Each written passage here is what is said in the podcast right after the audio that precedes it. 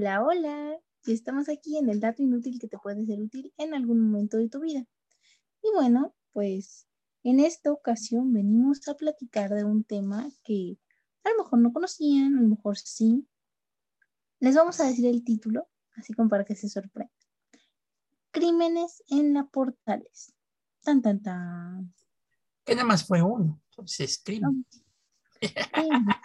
Tienes razón, pero... Yo pensé que, yo pensé que ibas a hablar de todos los crímenes de la colonia Portales. No, no, tiene razón. Solo nos vamos a referir a uno, pero es que quería yo hacerlo más, más llamativo, porque así lo hizo la prensa en su momento y dije, este es el momento de hacer mi aparición también. Está bien, Gina, está bien.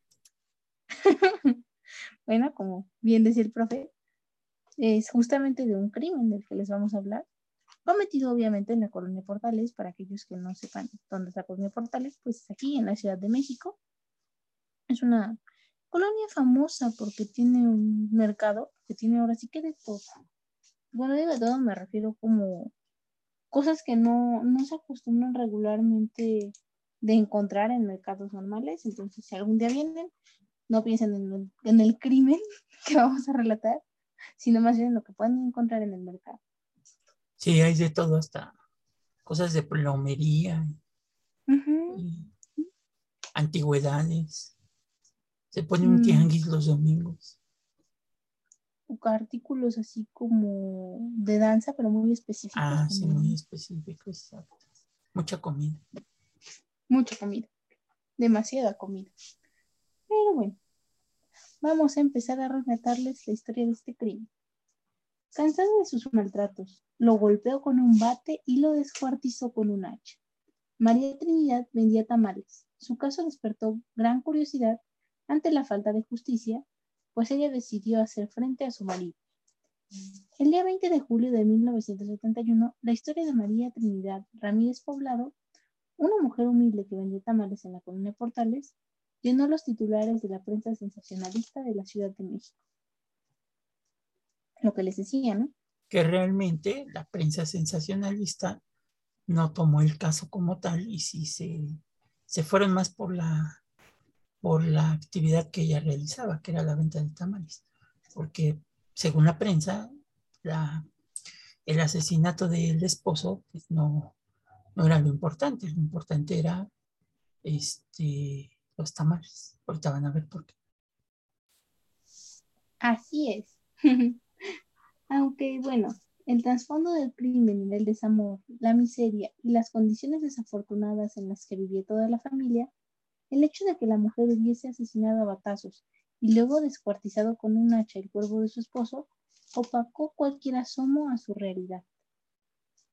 Como lo señaló en sus declaraciones a las autoridades, una noche la mujer decidió acabar con el maltrato del que eran víctimas ella y sus cinco hijos a manos de su esposo un peluquero llamado Pablo Díaz. Horas antes, Pablo había golpeado salvajemente con un cinturón a los tres, a los tres niños más pequeños, dejándoles marcas en el cuerpo que se sumaron a los hechos en días anteriores. Ante el hartazgo, mientras el hombre dormía, su esposa tomó un bate de béisbol con el que le propinó tres fuertes golpes. Estaba cubierto de sangre y ya no respiraba. ¿Qué pues cosa? Fueron muy efectivos los golpes, ¿no? Porque este, pues lo mató con los puros, puros golpes, este, en una situación de violencia familiar ejercida por el, por el peluquero, por el esposo de, de María Trinidad, que bueno, pues al ver que la justicia pues no iba a ser lo suyo, pues ella lo más seguro es que tomó la justicia en sus manos. Sí, caray, literalmente llevó a su esposo un sueño eterno de toda la extensión del verdad. Yo creo que él ni se enteró que se había muerto, o se enteró nada más de repente, pero es que esto habla precisamente de, del miedo que tenía ella de que un día pues, la matara a ella o a sus hijos, ¿no?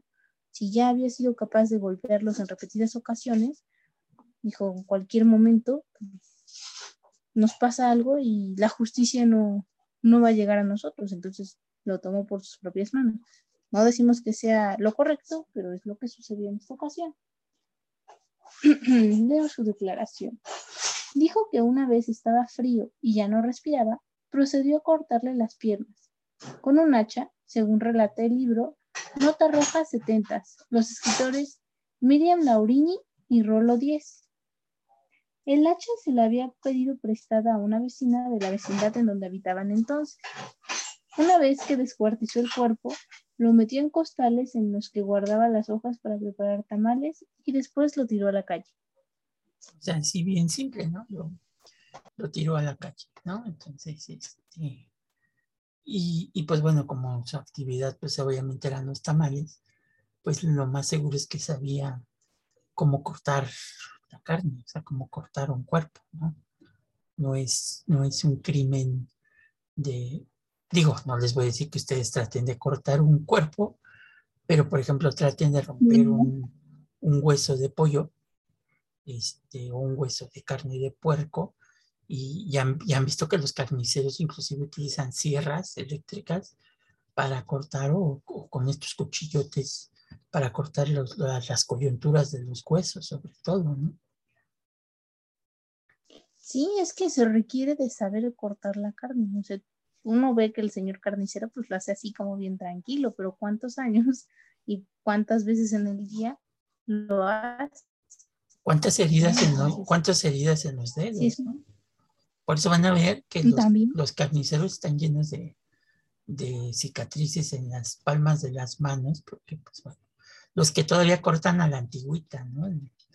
Este, la carne con cuchillo, porque bueno, ahora ya ya se utilizan normalmente máquinas para hacer cortes de, hueso, para sacar los cortes exactos, que salgan parejos, pero antes era una técnica también, pero bueno, nos estamos desviando.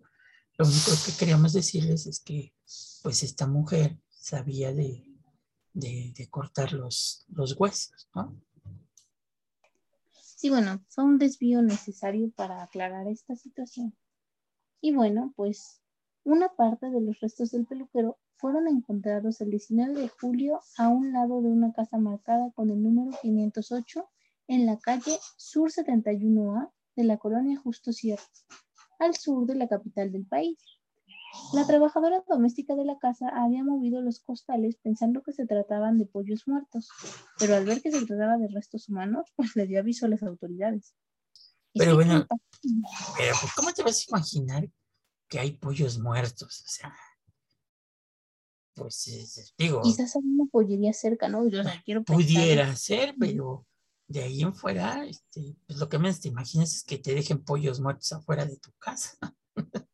no. Y mucho menos un cadáver, ¿verdad? No, bueno, pues el impacto de la señora al abrir, te esperabas pollo. También la señora curiosa, que, la curiosidad. la curiosidad ahora sí mató al gato porque pues, la señora curiosa de saber si eran pollos echados a perder. Yo, si empiezo a oler feo, pues lo tiro a la basura directamente, ¿no? Pues, Me alejo, sí, claro. O sea, si la señora también, en este afán de saber si eran pollos muertos, pero bueno. Ahí está, entonces no sean curiosos de más porque se pueden llevar una sorpresa. bueno, como Pablo tenía antecedentes penales por robo, una vez se tomaron las huellas dactilares del cuerpo, fue fácil identificarlo. Apenas llegaron al domicilio de María Trinidad, la mujer confesó que ella era la responsable y explicó que su esposo llevaba años maltratándola junto, junto con sus hijos. Y aún más, cuando les informó que la cabeza del occiso se encontraba en una olla de tamales debajo de la cama de sus hijos, pues es que ésta no había cabido en el costal. La tenía conservada en agua fría para que no despidiera un mal olor. Imagínense la impresión tener la cabeza de, de tu papá abajo de la, de la cama. No, pues pánico, o sea, bueno. O sea, no encontró otro lugar donde meterla que abajo de la cama de sus hijos. al parecer, no, en su residencia no había otro lugar y dijo, pues aquí mero. Pues sí. Ay, no, qué, qué cosa. Pero bueno, de acuerdo con la historia recopilada por los escritores y por medios de la época, tales como el diario La Prensa, por la ocupación de la mujer se especuló sobre la posibilidad de que María hubiera usado la carne del cuerpo de su esposo para cocinar tamales. Pero ojo, esta versión nunca fue confirmada. Que realmente ahí fue el amarillismo de la prensa, porque efectivamente nunca, bueno, también las autoridades sí no tuvieron la precaución de tomar muestras, porque bueno, ustedes saben que antes no es como ahora, que ya las personas que se dedican, los peritos, que se dedican a tomar evidencia cuando hay un crimen, pues ya ahora hasta utilizan lámparas especiales y bueno, bueno, en ciertos países, ¿verdad? Este, sí, hay que hacer mención de eso también. este, para detectar eh, pruebas, pero pues en aquella ocasión las autoridades nos tomaron la molestia de pues enviar una prueba de tamal a, a la Secretaría de Salubridad para ver si efectivamente pues con la carne que había sobrado se había hecho los tamales. Esto lo usó la prensa en donde desvirtuó más el caso de lo que había pasado por la violencia familiar hacia ella y que la respuesta que ella tuvo de asesinar a su esposo fue debido a esa violencia familiar para darle paso al, pues a lo macabroso, ¿no? A lo, a lo, a lo, a lo que era menos importante. Si, bueno, si es importante, si utilizó la carne para los tamales, pero realmente el trasfondo, que era la violencia familiar ejercida por el esposo hacia ella y la respuesta de ella ante esa violencia familiar, pues de alguna manera no pesó como sí pesó que se especuló, porque fue especulación, que hubiera utilizado la carne para, para los tamales. Justamente, exactamente se perdió la esencia de lo que verdaderamente en el orden de ideas debía ir primero. Pero bueno, la primera hipótesis de la policía fue que familiares cercanos le habían ayudado a seccionar el cuerpo con el hacha para luego ponerlo en el costal y trasladarlo a donde fue abandonado, ya que algunas partes como el torso estaban muy pesadas. Pero ella se declaró como única autora del crimen. Pues sí. sí. sí, lo más seguro es que sí alguien le, tuvo que haber ayudado. No creo que eh, de la colonia Portales a unas colonias más adelante hubiera podido cargar el cuerpo, solamente que hubiera tenido algún medio como un diablo, una carretilla, para poder trasladar el, cuerpo, ¿no? Y aparte, imagínate, no creo que lo hubiera hecho de día, o sea, tuvo que haberlo hecho en, la oscuridad, porque pues ni modo que vas a salir con tu cadáver. bueno, hay asesinos que sí lo han hecho, ¿no? estos últimos de Catepec, ¿no? que lo sacaron en un costal de croquetas y pues la gente no pensó que llevaban ahí un cadáver descuartizado. Entonces, pues sí es un factor muy importante de todo esto que, que bueno, volvemos a lo mismo. O sea, no le dieron importancia y relevancia al maltrato familiar, a lo que sufrió la, la, mujer de, dentro del hogar, la violencia, pero sí le dieron mayor preponderancia a quién llevó el cadáver a un lado, a que sí con la carne había hecho los tamales. Eso es lo que pasa realmente en el caso que corresponde a México, en la cuestión de justicia, en este tipo de crímenes que, que, acontecen a la sociedad. Exacto, pesa más el amarillismo en lugar de señalar los hechos que sí son importantes. Pero bueno, el 29 de julio de 1971, María fue condenada a 40 años de prisión por homicidio, violación a la Ley General sobre Inhumaciones y profanación de cadáver. Finalmente terminó purgando 20 años en el Centro de Reclusión Femenil de Tepepan, Xochimilco y en Santa Marta, Catiti. Fue hasta 1991 que la liberaron. Cuatro años después murió en Tequis, Tequisquia. Tequisquia. Tequisquia. Está difícil el nombre. Estado de México, su tierra natal, a donde regresó tras haber cumplido su condena. De sus hijos no se volvió a saber nada. Que sí sería muy interesante saber y leer el expediente del por qué también le dieron 20 años, realmente. Este, ¿Qué atenuantes? Tú lo sabes mejor que yo. Habrá utilizado su abogado, porque debió de tener un abogado, aunque sea esto es que otorga el Estado, pero sí debió de tener un abogado que, que pues hizo que la condena no fuera mayor.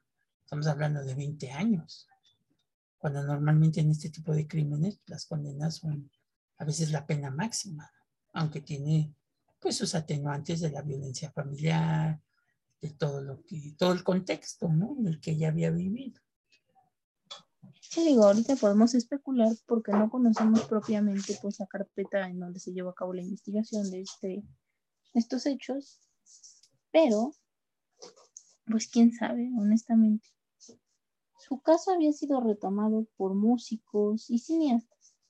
Ejemplo de ello es que en 1993 el grupo Ska, bueno, de Ska, las víctimas del Doctor Cerebro, lanzó el tema La Tamalera, en que se refiere en el caso de María. A continuación les voy a leer una estrofa de, esta canción. Pensé que le ibas a cantar, ya me iba, a quitar los audífonos. No, no, no estoy segura de cómo se entona en el Sky, entonces mejor para no errar. Ah, pensé, con tu voz de ruiseñor que tienes, pensé. Pero bueno. Ahí va. Ella vendía a su marido ocho pedazos por portarse mal y no darle para el gasto. La tamalera y yo comían los de dulce sin ninguna preocupación. Cuando pasó algo, me causó algo que me causó horror. Me comía yo la mano del pobre señor y nos fuimos asustados a la delegación. Señalaba la canción en una de sus estrofas. Que ahí está lo que decimos. De nueva cuenta, el amarillismo, que es una canción que es una especie como de tragicomedia, esta canción, porque, bueno, pues, imagínense, esta frase, me comía yo la mano de un pobre señor, ¿no? Es lo más, este, gore que yo he escuchado en una canción, ¿no? Este, eh, y, volvemos a lo mismo, o sea, el amarillismo pesó porque nunca se comprobó que efectivamente, porque entonces también la hubieran acusado por violación a las, a las leyes de salud, ¿no? Este, de las leyes de salud pública, porque, bueno, aunque no sabemos, porque no lo sabemos, qué reacción puede tener las personas por comerse a otro humano, porque pues al final debe de haber alguna complicación, todo en la vida es sencillo, pero este, qué complicaciones, y de por sí cuando comemos carne de puerco tiene sus complicaciones de repente con la famosa muerte lenta,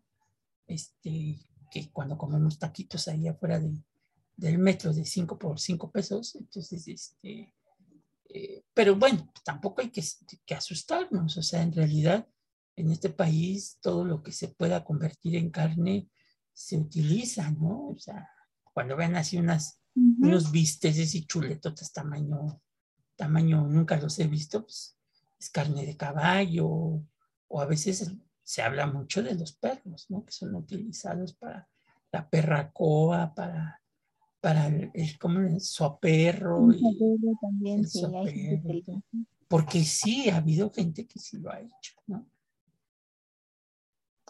Es que es difícil, ¿no? Yo digo pues sí, porque cuando vayas, cuando vayas a tu taco de, de barbacoa y, veas, ya ven que los aquí en México, los taqueros que venden barbacoa, la barbacoa se hace con el borrego.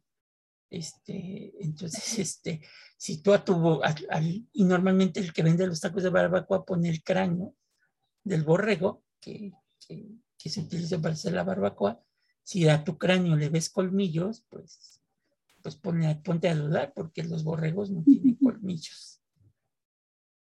Sí, no, e, es, difícil asegurar, precisamente porque, bueno, tú confías, ¿no? Pero me da curiosidad cómo, o se atreven a decir algo así, porque no, nunca se lo comprobaron, ¿no? Pero ya saben, el amarillismo, a todo lo que da. Y bueno, pues un año después también el director Juan López Moctezuma filmó la película El alimento del miedo, basada en esta historia y en 2008 un capítulo de la serie televisiva Mujeres Asesinas se inspiró también para uno de sus capítulos denominado La tamalera de la Portales. Que al final no sensibilizó a la parte de la víctima. O sea, volvemos a lo mismo. Inclusive la escena final es de ese episodio que sale María Rojo. María Rojo es la protagonista. Desvirtúan mucho la historia porque, bueno, se dijo en su momento que sí si presentaban la historia tal como cual, podían recibir una demanda de los afectados. Entonces, este, desvirtuaron toda la historia, porque en esta historia de mujeres asesinas, la escena final es María Rojo, que es, me imagino, la tamalera, está con un molino de carne, antiguo, echando trozos de carne y sacando carne molida, del, que, que realmente también es ilógico en los tamales no se utiliza la carne molida. pero este, pero sí la escena es de nueva cuenta no fijarse en el contexto histórico en el que estuvo involucrada este, la tamalera, por así decirlo, sino este, en, esta cuestión de, ah, vean, hasta cómo va moliendo despacio la carne del, del, personaje que mató, porque ahí inclusive no lo mata, primero no lo mata ni con un bat, lo mata con una cuerda, no mata al esposo, sino mata al casero que la, la, tenía, también le aplicaba la violencia, la violencia este, eh, domiciliaria, porque como no pagaban la renta, el casero del departamento se cobraba con favores sexuales, entonces por eso lo mata. Llega un momento en que es tanto el estrés que siente que pues lo mata y este y ahí sí presentan la escena de que, de que todos están comiendo tamales en, en la tamalería, ¿no? Entonces, este, y se están comiendo al individuo que, que ella acaba de asesinar, ¿no? Hablan también de que ella trabajaba en un rastro, que por eso sabía cómo cortar la carne, ¿no? Entonces, este... ambientan la historia para que parezca, ¿no? Pero le echan Sí, al final de cuentas no hay un análisis del proceso, eh, del proceso que, que siguió la, la, la, mujer. Aparte, esa serie que causa mucho revuelo aquí en nuestro país es una serie argentina en donde sí se tomaron en cuenta muchos aspectos importantes de, de esta concientización de, de, de, la mujer este, ante la falta de una justicia plena, no solamente en México, sino en toda Latinoamérica, que yo creo que pasa lo mismo, y en donde, bueno, la mujer, la, la se eh, revictimiza, ¿no? Ella es la culpable porque al final de cuentas mató a un hombre, pero no se ve el contexto en el cual pues las presiones la llevaron a, a, cometer esto, que es muy parecido a un caso que se dio en el Ajusco, este, de una mujer, no recuerdo el nombre, pero sí se hizo una película que se llamó Los motivos de luz. Los motivos de luz en los años 70, que habla sobre un crimen en el Ajusco de una mujer que asesinó a sus cuatro hijos.